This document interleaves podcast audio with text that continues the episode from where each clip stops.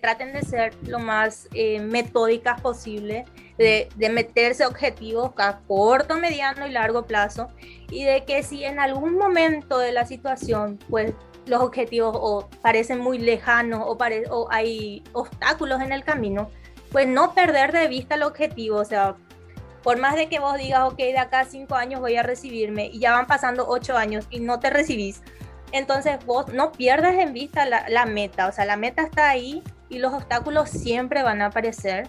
Entonces, lo único que tenés que hacer es tipo, ok, no pierdas el objetivo de vista. Bienvenida a tu potencial femenino.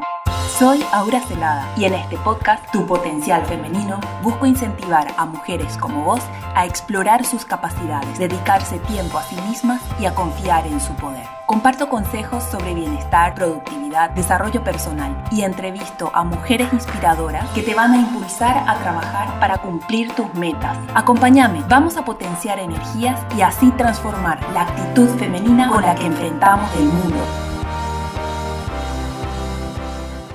Bienvenidas a todas a un episodio más de Tu Potencial Femenino.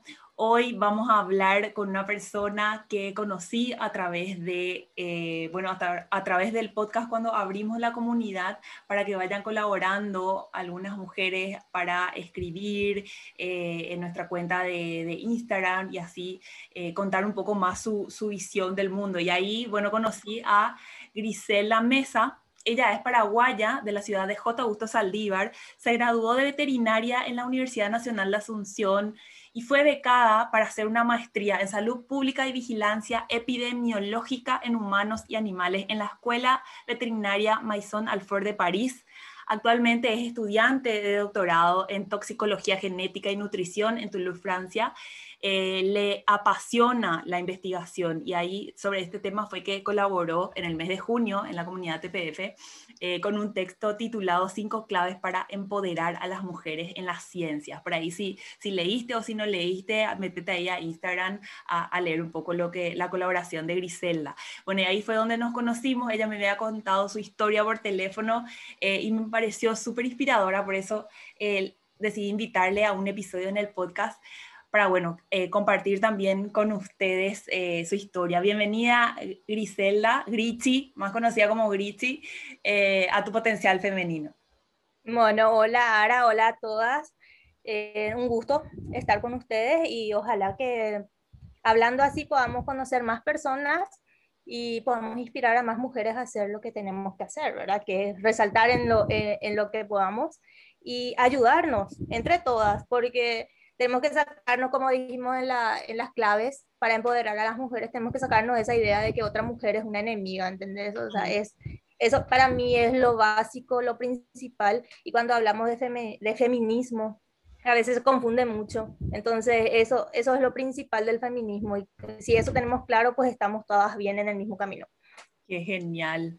Bueno, contame un poco, eh, Grichi, sobre tu vida. ¿Cómo fue este proceso de ser estudiante paraguaya y luego ir becada al extranjero? Yo sé que muchas de las chicas que nos escuchan también están en ese proceso de eh, aplicar a una beca afuera. Contanos qué, es lo, bueno, lo malo, lo, más difícil eh, de toda esa etapa de, inicio y particularmente tu historia, eh, cómo la viviste vos. Mm, bueno, para empezar, si voy a contar mi historia, pues es bastante simpática y realmente a veces me gusta contarla porque quiero que la gente que escuche se dé cuenta, porque lo que era mi vida, por ejemplo, yo era, siempre fui una buena estudiante en la, en, de escuela, colegio, y fui a la universidad y estaba como en el tercer año de la universidad y era relativamente, ves cuando tenés tus 20 y tenés toda tu vida, tus, tus amigos, entonces tenés ese grupo y bueno, pasó un problema familiar y problemas económicos. Yo tuve que dejar la universidad. Entonces, en ese proceso de dejar la universidad, primero era, bueno, voy a ir por un año. Pero es lo mismo cuando empezás a trabajar y empezás a ganar dinero, decir, no, bueno, ya que estoy acá, pues me quedo más tiempo. Ya que estoy acá, me quedo más tiempo. Y perdí cuatro años de la carrera universitaria. Entonces, es eso lo que yo quiero transmitir a la gente porque esa tristeza que uno tiene cuando abandona la carrera universitaria, porque ves cómo vas quemando tus etapas y luego vos dejas la carrera y pensás como que por Dios, acá se acabó, ya no voy a volver, ya no puedo retomar, no es lo mismo.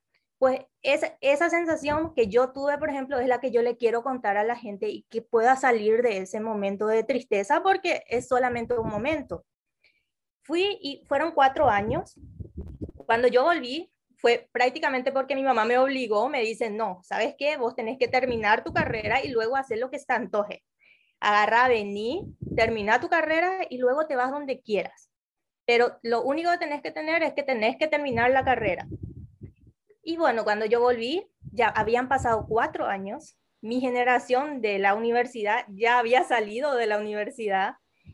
Incluso algunos creo que estaban, hasta eran mis profesores, volví yo. Mi edad ya no era la misma, obviamente, que mis compañeros. O sea, era un proceso totalmente extraño y, y, totalmente difícil, porque cuando vos dejas la carrera, o sea, cuando dejas de estudiar y luego volves, las cosas no son iguales, o sea, todo te cuesta más. Y encima también está el proceso ese de adaptarte a un nuevo grupo, adaptarte a nueva gente, porque, por ejemplo, yo tenía compañeros que de forma simpática me decían Lecky, por ejemplo, ¿verdad? Lecky de viejita, porque yo era la más vieja de su grupo y era simpático. ¿Pero cuántos años vos tenías y cuántos años tenían ellos? ellos, pues eran, no sé, eran como, ellos tenían entre los 25 o algo, y mm. yo estaba como 28, 29, pero ves que ya era, ya era más vieja, ¿entendés? no, era más de su grupo. Mm. Encima tenían también todo el mundo la idea de que, bueno, vos dejar la carrera es porque vos seguro eras, no sé, agarra, dejaste o tuviste familia o cosas así, ¿entendés? O sea, ya no seguís el mismo ritmo. Mm. Incluso hay también esa, esa situación de como una especie de estigma también de la gente que comienza su carrera a destiempo. Mm. Eso también pasa, porque inclusive yo veía que había un trato diferente, por ejemplo, con los estudiantes que están de la misma generación, porque los profesores ya le van conociendo año con año. Pero luego, luego viene alguien totalmente extraño en el grupo y es como que ese desorden que hace, ¿verdad? Porque es nuevo, no sabe no sabe de dónde viene, no sabe dónde meterle, no sabe si se va a adaptar al grupo, cosas así. Entonces, eso por ejemplo a mí, yo, yo me pasaba mirando y anotando y decía, no, pues esto, esto no, no sé, no podemos estar tipo haciendo una discriminación a las, a las por, por ejemplo, mujeres que dejaban la carrera, después volvían, ya tenían sus hijos, tenían un, un horario diferente. Yo no tenía hijos todavía, pero yo me ponía en el grupo de, de todas las personas que mm. estábamos retomando otra vez. Entonces, e, esas cosas, por ejemplo, yo, a mí me gusta contar y decirle que, bueno, uno abandona la carrera, las cosas parecen que van mal, pero luego esa es la consistencia que vos tengas, la constancia y también el apoyo que tengas que tener, ¿verdad? Porque si yo no tenía esa obligación prácticamente de mi madre, mm. posiblemente no iba a retomar. Y luego, ya una vez que terminé la carrera, fue, fue básicamente normal. Luego estaba buscando las posibilidades de hacer una beca, ¿verdad? Porque yo quería, decía, no, acabo de salir, tengo un título, pero yo siento que yo necesito más para el mundo laboral ahora. O sea, con este título a mí no me sirve. O sea, yo voy a agarrar y voy a abrir, qué sé yo, una clínica veterinaria o voy a trabajar para otra veterinaria. Pero yo sentía que, o sea, necesito más, necesito una especialización. Entonces empecé a buscar y en ese momento, mm, Becal, eh, que eran las becas del gobierno, empezaban recién a surgir. Pero en mi cabeza nunca fue una opción porque yo decía, becas del gobierno, las guardo, ¿verdad? Voy a seguir buscando otras becas porque yo pensaba que, que, no, que no, porque yo no tenía ningún contacto y yo tenía la mala imagen del, del gobierno, obviamente, digo abiertamente, que yo decía de que no, algo, algo turbio hay. Entonces, Demasiado bueno para ser verdad, ya era. Es que era muy lindo y luego miraba los beneficios de la beca y decía, ok, no, o sea, no. O sea, voy a probar, pero no, no le doy mucha esperanza. Y mandé mis, mis documentos, pero en ese mismo momento había mandado a Fundación Carolina, Paraguay, Kansas. Yo había probado muchas becas. Entonces, cuando me llegó la notificación de la beca de, de, de, Becal, como para hacer una entrevista, yo estaba, ok, voy, voy, pero no sé, no sé cómo va a salir eso, ¿verdad? Pero cuando llegué, o sea, en el momento que llegué, la organización que había ahora, en la, la, gente que estaban, las personas que nos hacían las entrevistas, no eran paraguayos, eran todos de, de Esfer, que era una agencia internacional. Entonces, eran, habían representantes de Paraguay, de, de, Francia, de Chile. Y entonces era como que, ok, esto está pasando realmente. O, a ella le cambiaste un poco tu perspectiva. o sea, está pasando. Entonces, y ahí fue totalmente rápido. Eh, fue, fue increíble porque hicimos la entrevista, luego nos volvieron a seleccionar, después de eso teníamos que presentar nuestros documentos y en ese momento la beca era incluía los estudios de idiomas, o sea, no era, no era necesario que vos hables el idioma. Entonces, pero teníamos en un proceso, o sea, teníamos que tener 13 semanas de intensivo de francés y en esos intensivos de francés teníamos que hacer, creo que 70% en cada examen para pasar al siguiente nivel. ¿Y por qué la? Honestamente, Francia me eligió a mí, yo no le elegí. Ah. sí, porque en esa convocatoria eran para Francia directamente. Entonces yo había dicho, bueno, si no paso el, en, si no paso el examen, por lo menos voy a aprender un poquito de francés, ¿verdad? Porque como incluía el curso de idioma, entonces hicimos eso. Y luego después fue, en, empezamos a hacer las candidaturas, pasamos el examen y vinimos aquí, a venir aquí volvimos a hacer un examen porque te hacen ver, o sea, si bien hicimos la Alianza Francesa de Paraguay, igual ellos tienen que volver a hacer un examen acá para ver si el nivel es de verdad para poder entrar en la universidad. Ah. Entonces fue, fue muy rápido, fue realmente lindo porque el primer año hicimos en la Escuela de Medicina Humana, entonces fue una especie de nivelación. ¿Y cómo fue todo ese proceso eh, en el que, bueno, se iba volviendo realidad esta parte de la beca? ¿Cómo le ibas contando a tu familia, eh, a tus amigos? prepararse psicológicamente para irse a vivir a, otro país. Sabes que fue tan rápido, ahora que ni siquiera, o sea, porque yo había salido, empezaba a hacer el tema de la beca, fue la entrevista y fue todo en ese periodo de entre enero, febrero, y yo como acababa de terminar la universidad, o sea, nada, no tenía casi ni siquiera yo noción de lo que estaba haciendo. Entonces fue en febrero, marzo, fue todo tan rápido que luego yo empezaba a decir, o sea, sí, yo estoy aplicando a la beca y puede ser que, me, que me vaya, ¿verdad? Pero no quería contar a nadie porque como era sujeto a, a, las notas y cosas así, entonces era mientras menos gente sepa mejor, porque si me aplazo, entonces me quedo, no hay, no hay problema, no, no, no, no, necesito explicarle a nadie que me aplace, ¿verdad? Pero y después era, sí, era, era increíble. Y vos sabes que las, las 85 personas que hicimos ese curso de francés y pasamos todos juntos el proceso, hasta ahora estamos todos juntos porque es, es increíble, como que nos volvimos todos así, tipo una hermandad porque todos, todos pasamos por, por ese proceso y fue muy rápido ahora. Fue así tipo, ok, elegimos hacer la beca, pero ninguno creía que íbamos a estar en... Inclusive cuando llegamos a Francia, nos mirábamos así, así tipo, es cierto, o sea, estamos acá. Sí, y encima la beca es súper buena, o sea, está bien, y vamos a una universidad súper buena, todos estábamos súper sorprendidos.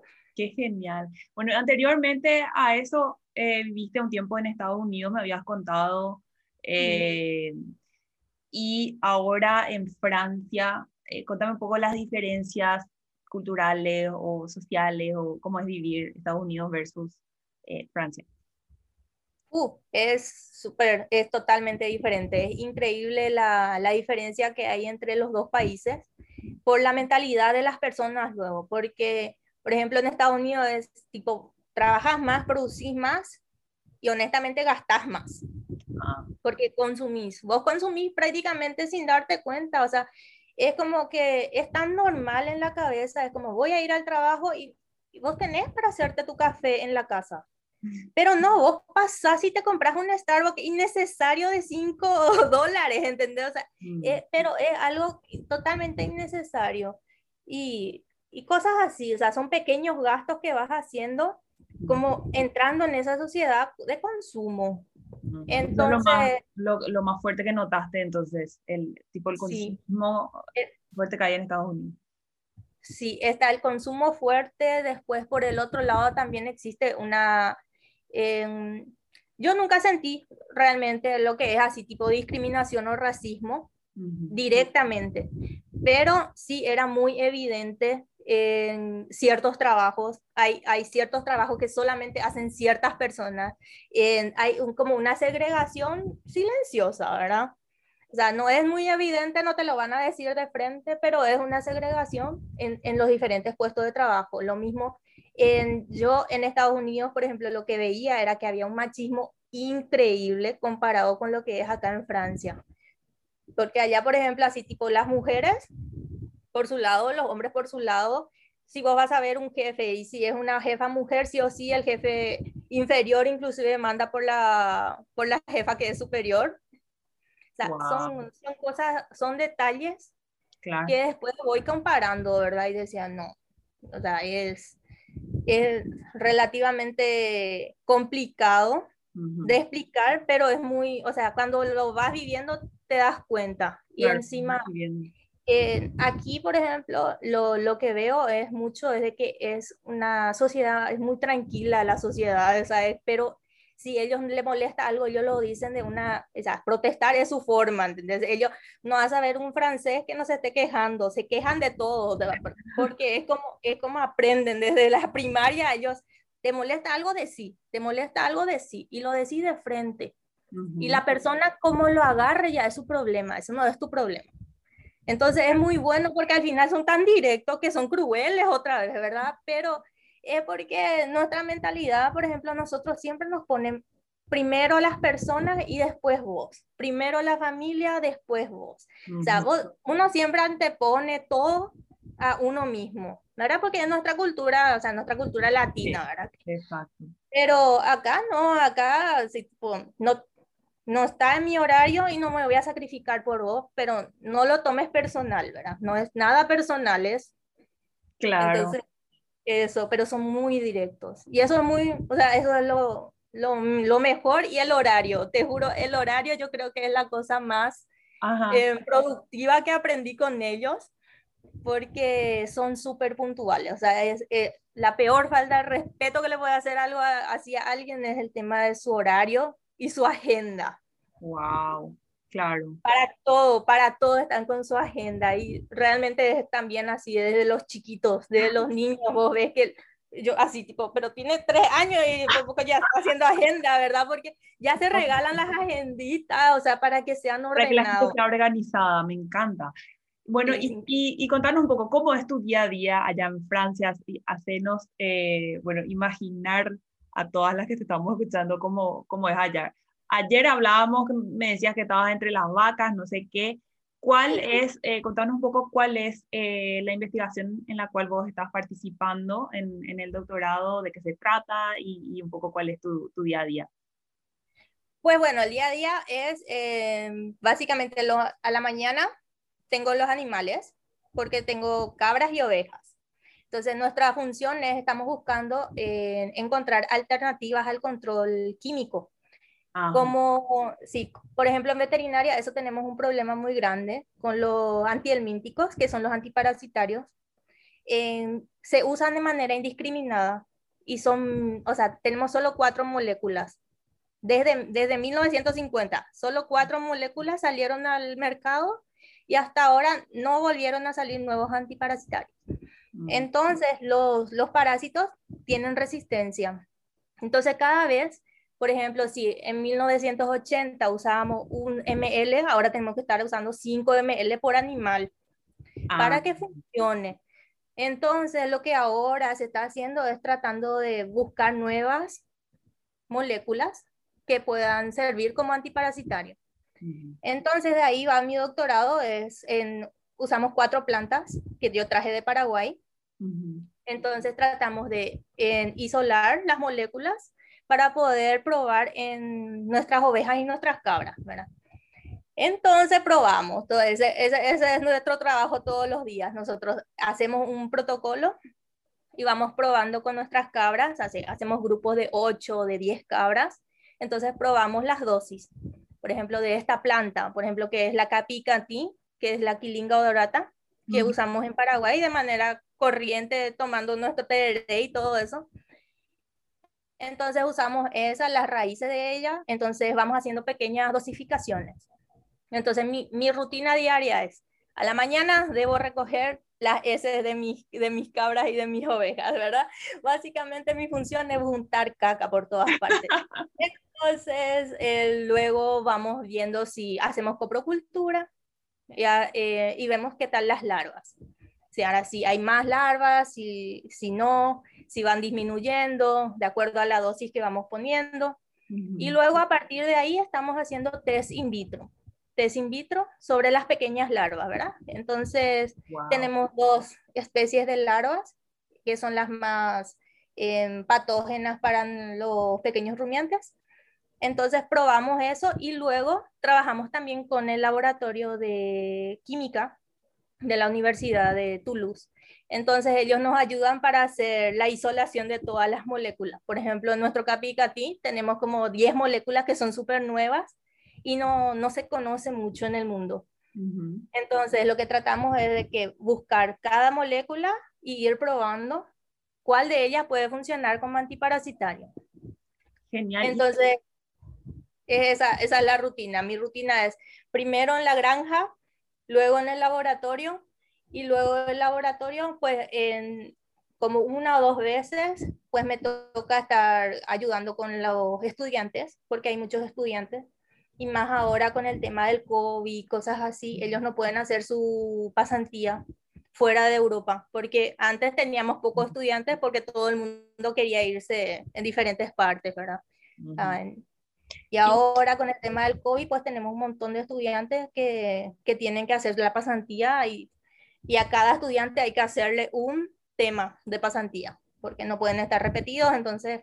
Claro, entonces y, y, me decías que vas en la, en la fase ya final de esta investigación, eh, como es eso que están descubriendo, las, las, las plantas paraguayas eh, que vos llevaste acá están logrando su cometido allá con las cabritas de Francia, básicamente. Pues sí, sabes que sí, sabes que si bien no son así súper espectaculares, no, no, no aspiro a ganar un Nobel, ¿verdad? Pero en tenemos bastante, o sea, tenemos resultados buenos, que si bien no sé si van a servir como para hacer un nuevo antiparasitario, pero podrían servir como para agregar dentro de la alimentación de nuestros animales, por ejemplo. Entonces, al, por ejemplo, la, la base principal de nuestro trabajo es como etnomedicina, etnoveterinaria. Tratamos de valorizar el conocimiento popular porque eso, eso es lo principal, es como decir, ok, este,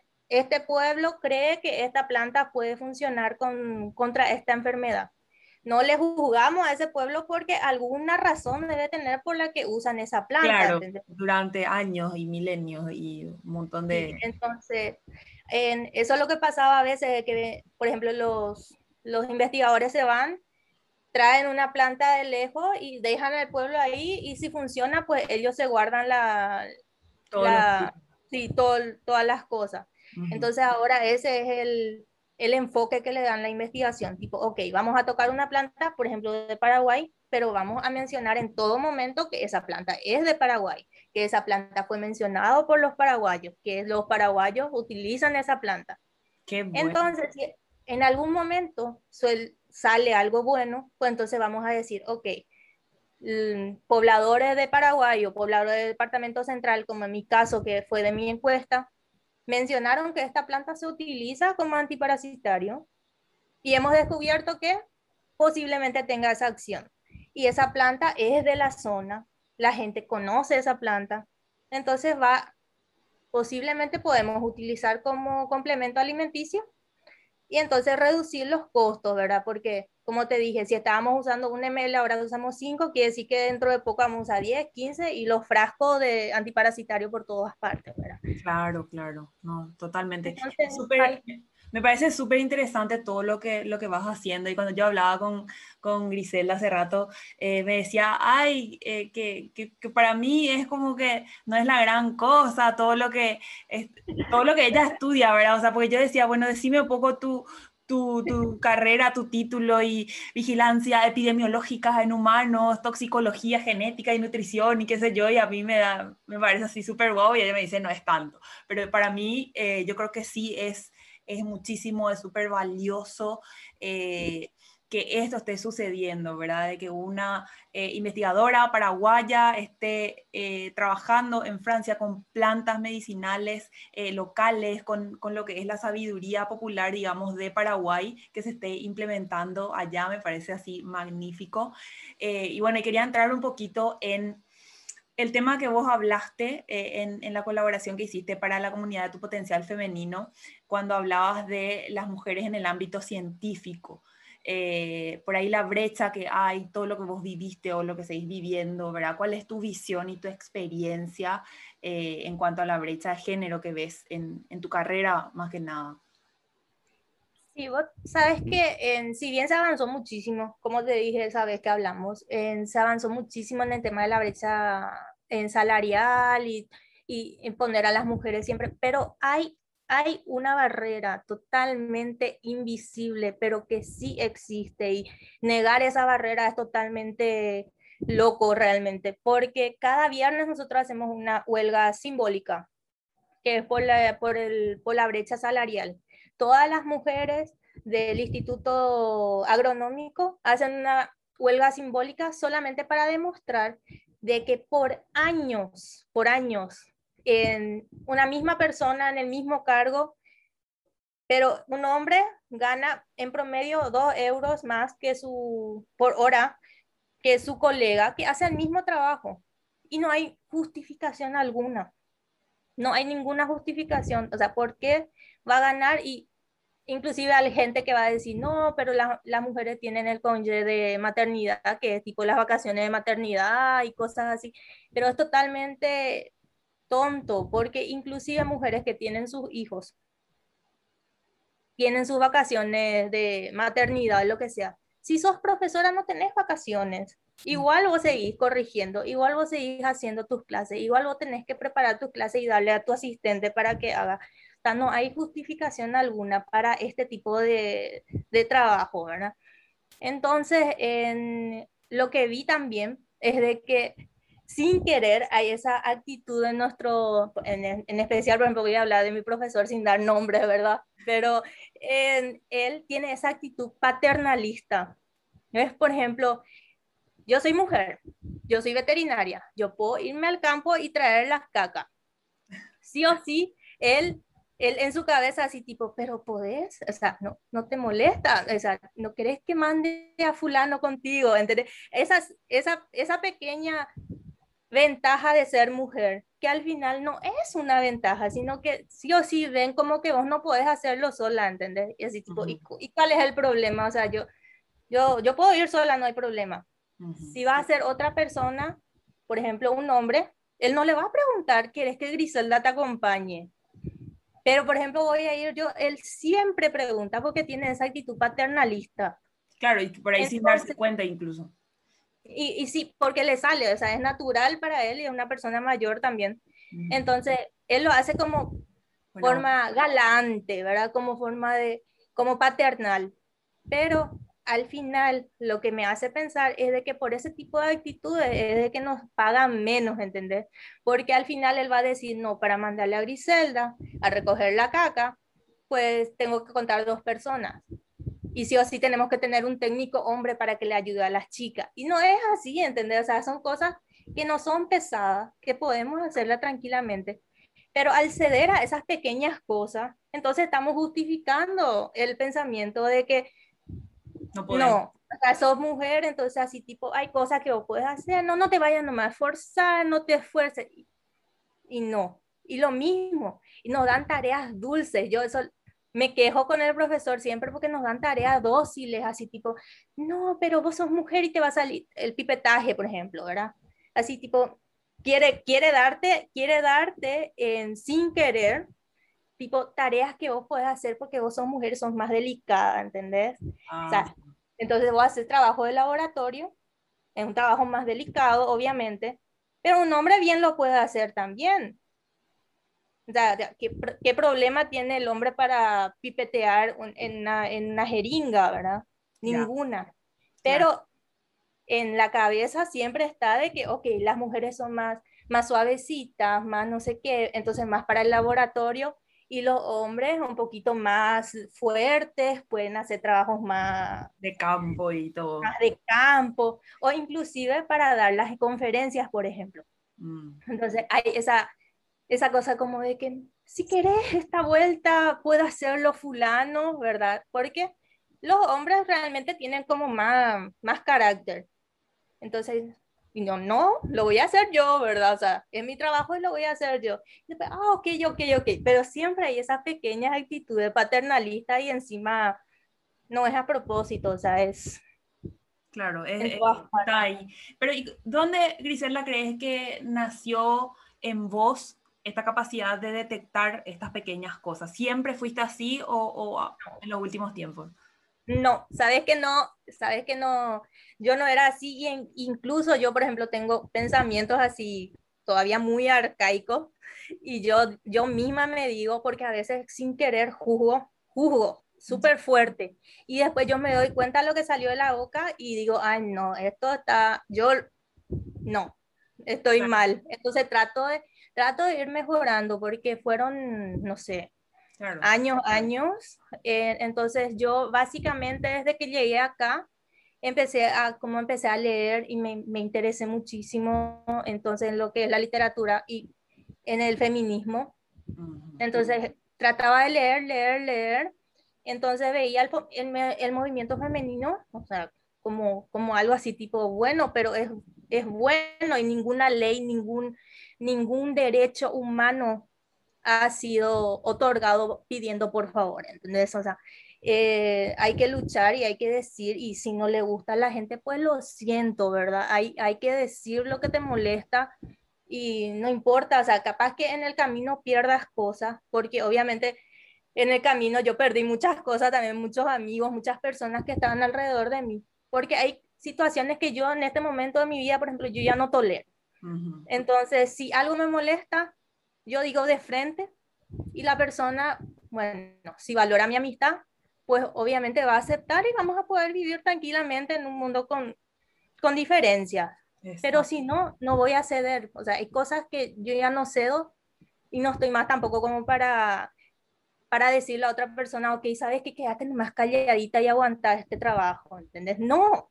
O sea, si lo vas a perder, perderlo, pero por lo menos que la próxima persona que venga, entonces ya se lo van a pensar. Totalmente. Y que, que, llama, esto es lo que hablamos también siempre del tema de, de construcción, ¿verdad? De, de, romper un poco todos esos pensamientos eh, que tenemos, ¿verdad? Arraigados muy profundos, porque es la cultura en la que nacimos y la cultura en la que nacieron nuestras madres, nuestras abuelas.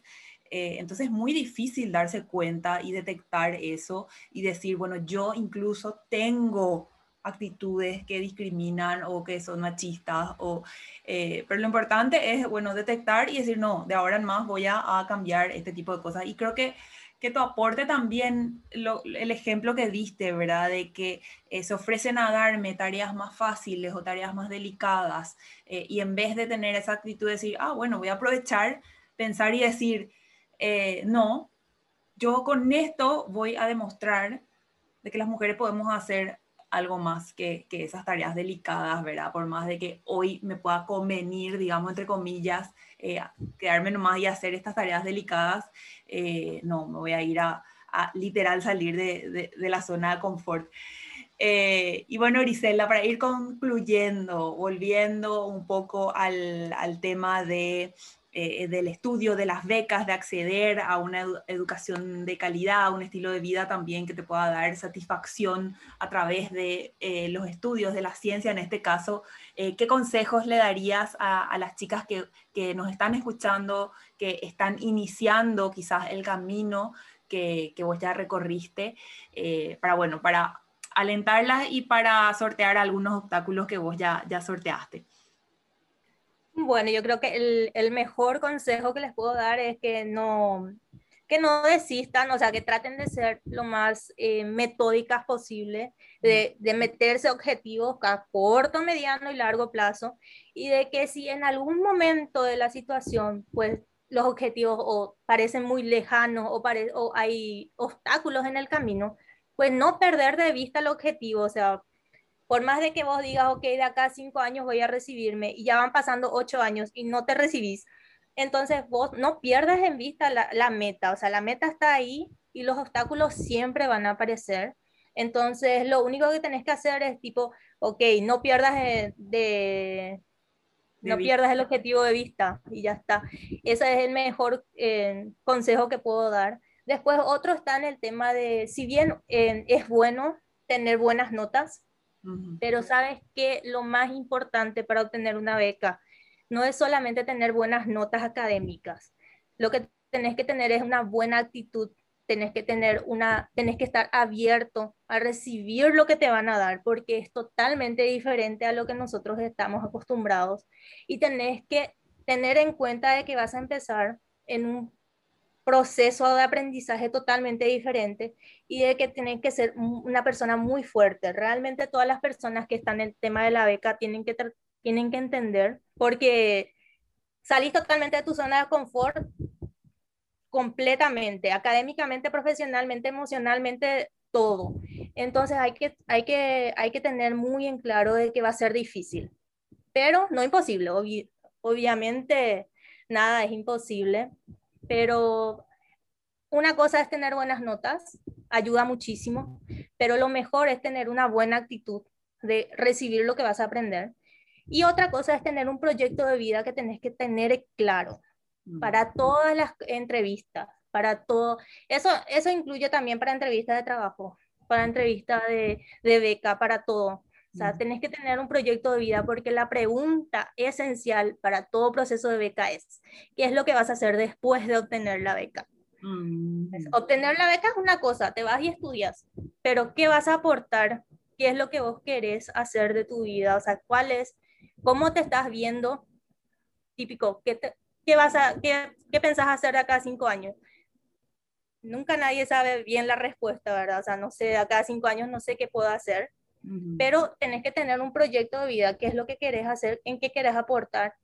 Y no es necesario que sea así tipo algo fantasioso, ¿verdad? O sea, algo con, con que sea concreto es suficiente. O sea, un proyecto de vida, por ejemplo, puede ser, ok, ¿sabes que quiero volver y quiero ser docente, es lo, lo, que todo el mundo quiere ser, ¿verdad? O sea, agarra, viene y dice, bueno, quiero enseñar, ¿verdad? Quiero ser un formador de formadores y, y cosas así, que es muy bueno, está bien, pero un proyecto de vida que tenés que hacer es de que vos, si estás saliendo al exterior, lo que tenés que hacer es tratar de venir y vos crear un nuevo ambiente para las personas. No tratar de depender otra vez, como por ejemplo yo me voy y quiero depender otra vez del Estado. No, el Estado ya invirtió muchísimo en mí. O sea, está en mí en que yo pueda volver a crear puestos de trabajo. Está en mí en que pueda hacer algo que pueda ayudar a la gente. Y eso necesariamente no tiene que ser económico, ¿entendés? O sea, por ejemplo, hay, eso es algo también que aprendí muchísimo acá, que si bien el, el dinero es importante, sin dinero es, no se puede hacer nada, pero hay cosas mucho más importantes que el dinero. O sea, si vos podés hacer una colaboración, si vos podés eh, motivar a otras personas, si vos por lo menos podés hacer algo por las personas que están menos privilegiadas que vos, ¿verdad? Entonces, em, tratar de hacer que esas minorías o las personas se sientan también parte de un mismo núcleo, ¿verdad? Porque eso es lo que hacemos mucho en la sociedad, tratamos de que, tipo, lo, lo que importa en la, en la democracia, lo que importa son la mayoría, pero hay un grupo que está totalmente excluido. Entonces, tratar de, de, hacer cosas que puedan enriquecerte, ¿verdad? De, forma personal, pero que aporte al, a la población. Genial, buenísimo. Entonces, los voluntariados son muy buenos. Eso, eso también ayudaría mucho a las personas que quieren hacer beca y quieran dejar como un, un, un buen recuerdo a su entrevistador. Una buena nota, un buen proyecto de vida y sobre todo que deban pertenecer a un voluntariado o por lo menos que, que indiquen de que quieran estar ayudando a la sociedad sin estar esperando de que sea económico el... Claro, sin, sin, sin fin de lucro, digamos. Sin fin de lucro. Entonces, eso. Buenísimo. Eso es lo que les va a ayudar muchísimo. Súper completo los, los tips directos para, la, para, para becas, ¿verdad? Pero me parece también súper interesante eh, este tema, ¿verdad? De, de, tener un proyecto de vida y de hacer ese ejercicio siempre, como me veo de aquí a cinco años, eh, y, trazar nuestra vida, pues tenemos la capacidad de, de ir eh, siendo arquitectos de nuestro propio destino, como decía, creo que Amado Nervo o no sé quién, pero es tan, hay, o sea, somos muy privilegiadas muchas personas eh, que podemos hacer eso y no nos tomamos el tiempo de pensar realmente qué es lo que queremos eh, y cómo podemos aportar, porque como, como decías también Grisela, eh, es cierto que necesitamos dinero, necesitamos tener un estilo de vida, una calidad de vida X, pero la satisfacción de, de hacer, o sea, la, la satisfacción muchísimas veces o casi siempre viene de servir a otros, ¿verdad? Eh, entonces, eh, eso también es importante pensar, bueno, cuando yo me siento muy feliz, muy gratificante, me resulta el, el ayudar a otros, ¿verdad? A través de qué eh, medio. Entonces, así, bueno, a ver, ¿cuándo, cuando venís por Paraguay? Ahora que estamos ya, espero, en la brecha final de esta pandemia que nos armó tanto desastre. Eh, ¿cuáles son tus planes ahora? Ay, si todo sale bien y termino en, termino en diciembre, entonces tendría que ir en diciembre a pasar las fiestas después de dos años o ah. más de dos años. yo creo que eso, eso es la, esa es la meta ahora. Después ya hay, otra, hay otras opciones, ya debo empezar el mundo laboral, pero vamos a ver qué tal. Qué gusto, qué genial. Bueno, muchísimas gracias, Richie. Te mando un abrazo, muchísimos éxitos con toda tu investigación, con todo lo que, lo que estás eh, haciendo y logrando allá en, en Toulouse y, y, lo que se venga también. Dale, muchísimas gracias, Ara. Y bueno, espero que si a alguien le, le tocó esto o tienen algunas preguntas o algo más, pues a la orden. Dale, vamos a poner tus contactos de, de, Instagram para que las chicas te sigan y te contacten eh, para algo más. Y bueno, gracias, gracias por estar acá. Te mando un beso. Dale, chao. chao. Gracias por escuchar tu potencial femenino. Te animo a que explores aún más tu capacidad excepcional como mujer, dedicándote tiempo y confiando en tu poder. Comparte este episodio con tus amigas para potenciar nuestras energías y así transformar la actitud femenina con la que enfrentamos el mundo.